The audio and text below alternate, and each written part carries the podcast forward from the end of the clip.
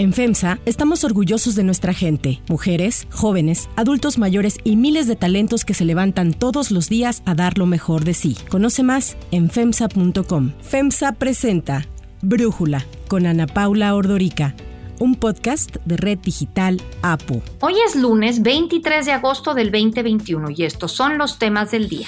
Ricardo Anaya, aspirante a la presidencia en el 2024, acusa a López Obrador de quererlo encarcelar y por ello anuncia que se va de México.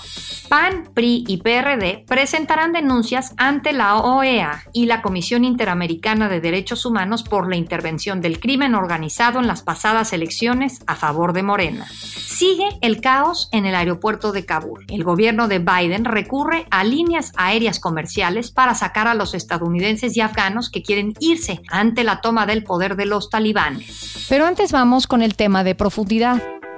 En junio del 2019, el Congreso aprobó que el Banco del Ahorro Nacional y Servicios Financieros, BANSEFI, se convirtiera en el Banco del Bienestar y fuera la institución encargada de entregar el dinero de los programas sociales del gobierno federal. En enero del 2020, el presidente Andrés Manuel López Obrador anunció la construcción de 2.700 sucursales del Banco del Bienestar en todo el país. La idea, así lo dijo el presidente, es que quería llegar a todas las zonas, a las rurales y a las más alejadas del país, para que los beneficiarios beneficiarios de sus programas sociales pudieran acceder a los recursos más fácilmente. La construcción de las sucursales se le encomendó al ejército y para ello se presupuestaron 10 mil millones de pesos. El objetivo era inaugurar 1.350 sucursales en 2020 y las otras 1.350 este año. Durante una visita a una sucursal ubicada en Temamatla, Estado de México, esto dijo el presidente. La gente de toda esta región, para cobrar sus apoyos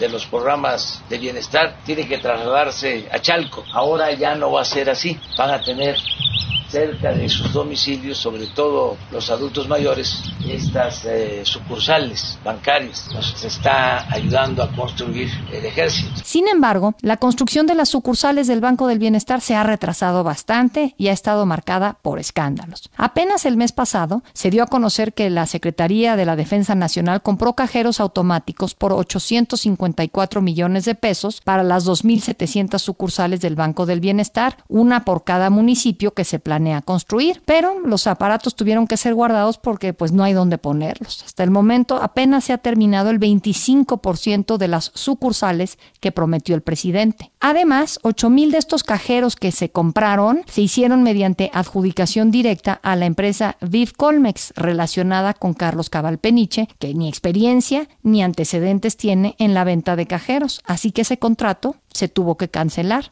Pero eso no es todo. Lo más grave es que en lo que va del actual gobierno, el índice de morosidad del Banco del Bienestar se disparó. Según reportes financieros de la propia institución, el índice de morosidad pasó de 9% en el cuarto trimestre del 2018 a 19% al cierre de junio pasado. Es decir, que uno de cada cinco créditos no se están pagando. Este porcentaje de morosidad es bastante mayor al promedio que existe en la banca comercial en México, que es del 2.5%. De hecho, entre el cuarto trimestre del 2018 y el segundo trimestre del 2021, el saldo de la cartera de crédito vencida del Banco del Bienestar creció en 85%, pasó de 286 millones a 531 millones de pesos. Jorge Sánchez Tello, investigador de la Fundación de Estudios Financieros, explica que el Banco del Bienestar tiene mucho desorden en cuanto al equipo técnico, además de que no tiene personal suficiente ni capacitado para supervisar la ejecución de los créditos. De acuerdo con especialistas, el alza en el impago de créditos puede estar ligado a la crisis por la pandemia según una publicación del Sol de México, desde mediados del año pasado, además, el Banco del Bienestar de plano ya no está otorgando créditos como política dictada por el actual gobierno. Pablo Kotler, académico del Departamento de Economía de la Universidad Iberoamericana, cuestionó que el banco haya dejado de dar créditos, pues si no lo hace, entonces, ¿cuál es su función? La conversión de Bansefi a Banco del Bienestar buscaba conformar una institución financiera que otorgara financiamiento a los beneficiarios de programas sociales. Sin embargo,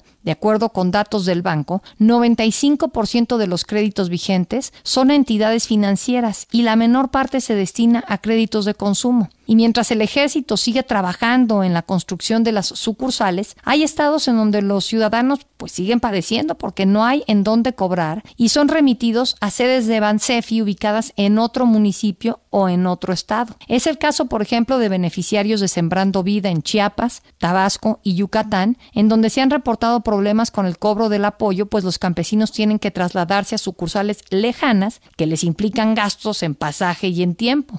El análisis. Para profundizar más en el tema, agradezco a Luis González, vicepresidente y director de inversiones en Franklin Templeton, México, platicar con nosotros. Luis, ¿es un fracaso de este gobierno el Banco del Bienestar o es algo que ya se venía arrastrando muchos problemas desde que era Bansefi? Creo que trae mucho, digamos que mucho rezago la cartera vencida de Bansefi en el Banco del Bienestar, ¿no? O sea, sí viene cargando algo, ¿no? Sin embargo, o sea, lo que sí siento es que mucho de la estrategia que están siguiendo pues, es una estrategia de hace muchos años, ¿no? Eh, o sea, en lugar de estar abriendo sucursales, como comentabas, yo creo que deberían estar apostando a otro tipo de penetración, digamos que financiera, en, en las ciudades más alejadas y con las personas que no tienen acceso a este tipo de servicios, ¿no? Por ejemplo, prácticamente hoy el mexicano promedio podrá tener escasez de muchas cosas, pero lo que sí tiene es un celular, ¿no? Entonces, ¿por qué no meter infraestructura para poder empezar a bancarizar gente a través de los celulares en lugar de una, digamos que, sucursal bancaria, ¿no? Que muchas veces complicado construirlas, incluso darle servicio, ¿no? Suena a que una vez que estén construidas y cambie la batuta del gobierno, va a ser infraestructura pues ociosa, ¿no? Entonces, bueno, Banjico había estado promoviendo pagos virtuales, eh, lanzó CODI, vaya, traía una línea muy clara de hacia dónde quería llevar el sistema financiero en términos de inclusión a través del mundo digital, ¿no? Yo creo que lo que está haciendo el Banco del Bienestar pues, es retroceder no solo un paso, sino varios pasos, porque el mundo al final del día pues, se está digitalizando, ¿no? Y como te decía, incluso puedes tener muchas carencias, pero pues el mexicano incluso con más carencias tiene de una u otra forma un celular, ¿no? O sea, no te estoy diciendo que el celular de última generación, pero sí tiene acceso a la red celular y pues eso deberíamos apalancarlo para incluir a estas personas dentro del, sistema financiero mexicano. Sí, ahora fíjate Luis, pensando en que se le presupuestaron 10 mil millones de pesos para construir estas sucursales y que como bien dices, pues la tendencia es a tratar de eliminar el efectivo, no solamente en México, en el mundo, no sé, me parece que es recurso muy mal invertido, 10 mil millones de pesos para sucursales. Exacto, sí, no, y creo que esa cifra incluso se acaba de actualizar, ¿no? O sea, en los últimos, si no me equivoco, año, año y medio, le han metido al banco alrededor de 15 mil millones eh, y es por eso también que algunas métricas del banco se ven bien, ¿no? Hablaba del índice de morosidad y pues eso, no digo, no importa qué tanto capital le metes al banco, pues el índice de morosidad pues ahí va a estar, ¿no? En cerca del 20%. Pero ahora, si nos metemos a ver, por ejemplo, el índice de capitalización del banco, pues es bastante alto, ¿no? La banca múltiple tiene un índice de capitalización a junio de cerca del 18%, mientras que el Banco del Bienestar tiene un índice de capitalización de cerca del 150%. Son números bastante mañosos. ¿Por qué? Porque mucho de ese capital pues sí se ha inyectado en los últimos meses y eventualmente va a salir en forma de eh, construcción de nuevos bancos, ¿no? En, las distintas zonas del país, ¿no? Entonces, eh, sí, hoy por hoy el banco está, digamos que inflado un poco en su balance, porque sí ha habido una capitalización fuerte, pero es una capitalización que va a salir y que va a ser destinada a un proyecto que, pues, a todas luces se ve complicado que funcione en el largo plazo. ¿no? En ese sentido, ¿qué puede seguir? Uno de los pilares, digamos, del el gobierno de Andrés Manuel López Obrador es dar recursos sin intermediarios para programas sociales a el pueblo, así lo llama él. Si el Banco del Bienestar no está haciendo esto, pues entonces se desmorona este enorme pilar o cómo lo ves, Luis? Sí, claro. A ver, yo creo que una forma de dar recursos y que ya se había intentado en sexenios anteriores es a través de incluso de la misma huella digital, ¿no? O sea, a mí me tocó conocer programas de, apoyo a campesinos en donde se acercaban con ellos, se les registraba a través de una huella digital y a través de una cuenta bancaria se les iba dando el dinero, ¿no? Y era una forma, pues digamos que bastante sencilla y simple de bancarizar a la población. Cuando el Ejecutivo habla de inter intermediarios, pues eventualmente vas a tener que tener a alguien, ¿no? Y el gobierno no lo puede hacer todo. Y sabemos que además es en su estructura, pues bastante más ineficiente que la banca tradicional, ¿no? Incluso que las mismas empresas que se dedican al tema digital, ¿no? Ahí se podría hacer muchísimo, muchísimo más y tener muchísima más penetración que a través de la banca tradicional, ¿no? Luis González, muchísimas gracias por platicar con nosotros.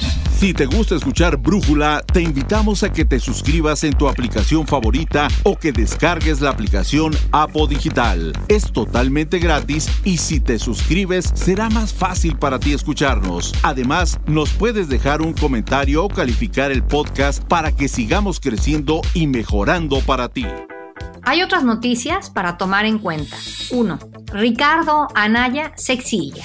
O López Obrador me quiere fregar a la mala. Le estorbo para sus planes de sucesión en 2024. No quiere que yo sea candidato y me quiere encarcelar no le gusta lo que digo. Es Ricardo Anaya quien este fin de semana denunció que el presidente Andrés Manuel López Obrador quiere impedir que participe en las elecciones presidenciales del 2024. En un nuevo video difundido en redes sociales, el ex candidato presidencial acusó a López Obrador de haber ordenado a la Fiscalía General de la República encarcelarlo basándose en las declaraciones que hiciera en su contra el exdirector de Pemex, Emilio Lozoya. Señaló que así como ocupa sus mañaneras para dividir y atacar atacar a quienes piensan diferente a él, López Obrador pretende quitar del camino a la mala a quienes le estorban para sus planes de sucesión en el 2024. En la denuncia que presentó ante la Fiscalía, Lozoya acusa a Anaya de haber recibido sobornos de Odebrecht a cambio de apoyar la reforma energética cuando era diputado federal. Si me dejo, me van a quitar mis derechos políticos y me van a quitar la posibilidad de ser candidato en tres años. No es la primera vez que Anaya vivirá en el extranjero. De 2015 al 2017, 2017 rentó una casa en Atlanta, en Estados Unidos, a donde se mudó junto a su familia. En su momento indicó que fue para que sus hijos aprendieran inglés y conocieran una cultura distinta.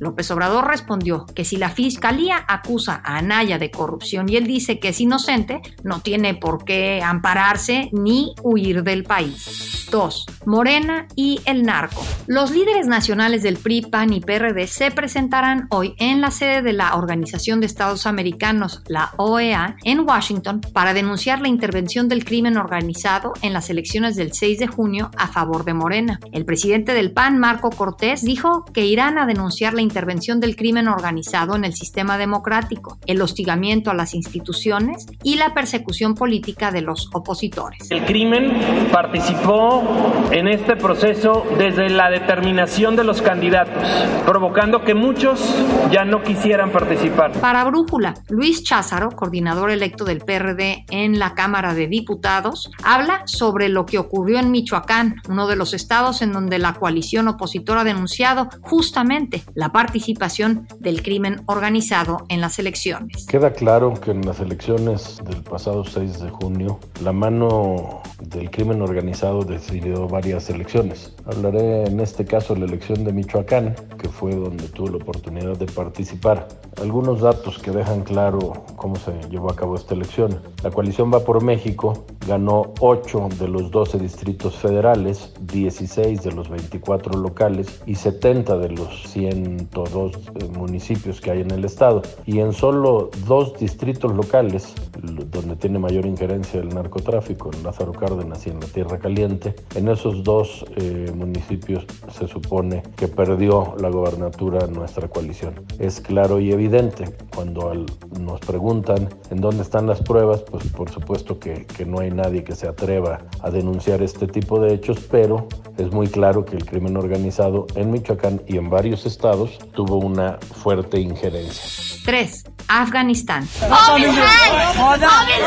A una semana de que los talibanes tomaran control de Kabul, el caos sigue en la capital de Afganistán, especialmente en el aeropuerto, en donde miles de personas intentan entrar para lograr salir del país. El Ministerio de Defensa británico informó que siete afganos murieron este fin de semana en estampidas como las que se han registrado desde que comenzó la caótica evacuación. Los talibanes culpan del caos que se registra al ejército estadounidense, diciendo que no hay necesidad de que los afganos les tengan miedo, a pesar de que han disparado varias veces al aire y han golpeado a quienes buscan entrar al aeropuerto. Todo Afganistán es seguro, pero el aeropuerto que es administrado por los estadounidenses tiene anarquía. Eso dijo Amir Khan Motaki, un alto funcionario talibán. El presidente Joe Biden afirmó que la prioridad es sacar a todos los estadounidenses y aliados lo antes posible. Our first priority in Kabul is getting American citizens out of the country as quickly and as safely as possible. Cerca de 28.000 personas ya han sido evacuadas de Afganistán en la última semana solamente. El Departamento de Defensa de Estados Unidos ordenó a las aerolíneas comerciales estadounidenses que proporcionen 18 aviones para apoyar las misiones de evacuación desde Afganistán. Lloyd Austin, el secretario de la Defensa, ordenó al Comando de Transporte de Estados Unidos activar la etapa 1 de la Flota Aérea de Reserva Civil, la CRAF, que proporciona al Pentágono acceso a recursos de movilidad aérea comercial para apoyar las evacuaciones. Esto incluiría 18 aviones, 3 de cada una de estas líneas aéreas de American Airlines, Atlas Air, Delta Airlines y Omni Air, 2 de Hawaiian Airlines y 4 de United Airlines. Mientras los aviones militares estadounidenses se van a centrar en las operaciones dentro y fuera de Kabul, los aviones comerciales se van a utilizar para el movimiento de pasajeros desde refugios seguros temporales y bases de tránsito provisionales. Esta es la tercera vez en la historia de Estados Unidos que el ejército activa la CRAF. La primera fue durante la Guerra del Golfo y la segunda durante la Guerra de Irak.